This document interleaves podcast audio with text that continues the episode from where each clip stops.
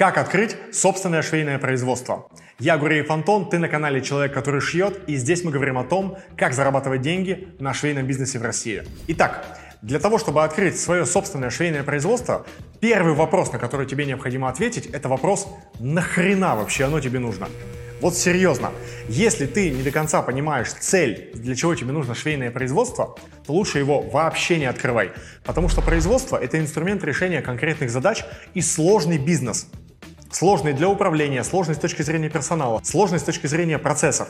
Это не легкая прогулка по парку с любимой женой во вторник вечером. Нет, это прям вот борьба с крокодилами, когда ты идешь по канату, э, натянутому над гигантской пропастью, и все вокруг горит, и ты тоже горишь, и вот это вот все. Короче, серьезно, это прям очень тяжелая работа. Когда ты можешь понять вообще, для чего тебе нужно швейное производство, есть две модели работы. Первая модель работы – это работа под э, собственный бренд, то есть отшивать на своем производстве собственный бренд. И вторая модель работы – это отшивать бренды других людей на своем производстве. В этом видео мы этот вопрос рассматривать не будем, но обязательно рассмотрим в следующих роликах, э, какую модель тебе выбрать для своего швейного производства. Как только ты разобрался с тем, вообще, зачем тебе нужно производство, тебе нужно определиться то, какой ассортимент ты будешь на нем отшивать. Почему-то, когда люди говорят о производстве полипропиленовой пленки или э, картонной упаковки, они не думают, что на нем можно будет производить все, что угодно. Но когда люди говорят о швейной машинке, они думают, что она магическим образом, чтобы ты туда под нее не засунул, выпустит тебе готовое изделие. Но это не так. Швейное производство – это узкоспециализированное производство, и лучше всего затачивать его под один какой-то тип ассортимента. Под э, футболки, под толстовки, под женские пиджаки, под брюки, под бомберы – чем более узкий ассортимент будет у тебя на производстве, тем более просто тебе будет выстроить технологию, тем больше будет эффективность производственного процесса и тем больше денег ты на этом заработаешь. Когда ты определился с ассортиментом, дальше тебе необходимо понять, в каком объеме ты будешь производить продукцию. И это может быть объем там, до 1000 единиц в месяц, до 5000 единиц в месяц, может быть большой объем. Потому что от объема производимой продукции будет зависеть то, какой объем оборудования тебе нужен. То есть от ассортимента зависит то, какие машинки тебе нужны, и какие технологические приспособления, и какие способы автоматизации возможно. А уже от объема зависит то, сколько вот этих единиц оборудования тебе будет нужно. И это очень важный момент, потому что если ты на старте вложишь слишком много денег в оборудование, оно будет простаивать, и это просто не принесет тебе никакой прибыли. Если же ты на старте ошибешься с объемами, тебе придется быстро докупать оборудование, а у тебя может просто банально не хватить места, чтобы его расположить в своем помещении. И вот, кстати, про помещение. Когда ты определился с объемом оборудования, тебе неплохо было бы понять, какое помещение тебе нужно. И здесь нужно учитывать два фактора, очень важных. Первое – это география расположения производства, а вторая – это ну, типа, локация внутри географии. Смотри, в первую очередь, когда ты ищешь себе локацию под швейное производство, тебе нужно определиться с городом, где это будет территориально все находиться.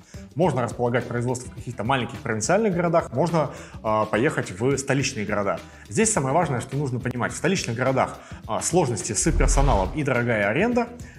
в маленьких каких-то провинциальных городах сложности с персоналом, но аренда дешевле. Но туда нужно будет ездить для того, чтобы всем этим э, балагуром управлять. Но в любом случае нужно взвешивать просто вот за и против. Э, математика и твое личное время, которое ты можешь потратить на поездки. Следующий момент. Внутри вот города, в котором ты решил открыть швейное производство, тебе необходимо выбрать локацию для этого швейного производства. И по большому счету здесь у тебя вариантов два. Либо это какая-то коммерческая недвижимость, либо это какая-то промышленная недвижимость, да, предназначенная там для складов и так далее. Учитывая обязательно наличие нормальной адекватной транспортной развязки, потому что швеи и персонал швейного производства — это те люди, которые, скорее всего, едут на общественном транспорте. А следовательно, тебе необходимо этот фактор учитывать. Обязательно изучи какие компании еще находятся на той территории, где ты планируешь снять помещение. Если там уже есть какие-то швейные производства, это хороший знак. Ведь туда уже может добраться персонал, и значит, это прям намоленное место, оно классное. Да, с одной стороны, есть риск того, что персонал будет бегать с одной фирмы на другую, но всегда можно договориться с собственниками а, другого производства, чтобы ты не брал их персонал, они не брали твой. И это абсолютно нормальная схема, которая работает. Короче, если вдруг в какой-то локации нету э, швейного производства, то, возможно, туда тяжело добираться или, возможно, там просто, ну, типа, место проклято и швеи туда не идут по какой-то причине работать. Так тоже иногда бывает, по необъяснимым причинам. Соответственно, ты должен понять, какая там территория, а, какие там правила нахождения, какие там правила въезда, сможешь ли ты работать на выходных, как там оплачиваются сверхурочные, как сложно там заказывать пропуска. Нюансов по подбору помещения на самом деле достаточно много, и важно учитывать их все. Я категорически не рекомендую тебе снимать помещение в подвальных этажах, особенно если ты собираешься расположить свое производство в южных или дальневосточных регионах нашей страны. Очень часты случаи подтопления. Подвергай свой бизнес бессмысленному риску. Также я тебе крайне не рекомендую а, размещать производство на первых этажах жилых домов. По какой причине? Потому что промышленные производства в жилых домах запрещены. Там можно открывать только ателье. И даже если ты вдруг оформишь свое производство как ателье, то тебя могут заколебать соседи, которым будет мешать шум раскроенного ножа, либо э, шум от э, вытяжки парогенератора. Это очень большая проблема, с которой сталкиваются многие люди, открывающие производство в жилых домах. Итого, мы имеем либо коммерческую недвижимость все-таки, да, либо помещение свободного назначения в складских и производственных зонах. Что важно учитывать? Логистику помещения. Идеально это просто прямоугольное помещение, вот еще бы и без колонн, чтобы вообще просто ни от чего не плясать. Если ты хочешь снять помещение из множества маленьких закуточков, то это будет огромным минусом. У тебя будет очень кривая логистика, тебе будет очень сложно этим управлять. Плюс э, маленькое помещение будет очень сильно давить, и вот на самом деле это чувствуется в атмосфере, когда ты приходишь в какое-то просторное место, где прям э, классная работа, где ты можешь выстроить понятный производственный процесс, и когда ты бегаешь по этим кабинетикам, то работа вот прям какая-то лишняя суета, что ли, ко всему этому приходит. Следующий момент. С помещением разобрались, с локацией разобрались, там, с ассортиментом, с оборудованием и так далее. Люди. Люди в швейном бизнесе – это самое важное. Если не будет швей, ты не сможешь ничего производить. Швейное производство – это минимально автоматизируемый просто тип бизнеса. Поэтому самое важное, на что ты должен опираться, это то, чтобы к тебе пришли швеи. Но помимо швей, есть еще сложности с наймом управленческого персонала. И здесь многие люди, э, предприниматели, допускают ошибку. Они хотят нанять себе волшебника на голубом вертолете, который прилетит, сделает им хорошо, наладит весь бизнес и сделает так, чтобы они ничего не делали, а только отдыхали. Но такого не будет. Э, глубина погружения собственника в проблемы швейного производства, она максимальная. Ты будешь э, в какой-то момент на всех участках. Самое важное, к чему я призываю, это не становись вот многоруким многоногом, который будет в одиночку закрывать все проблемы.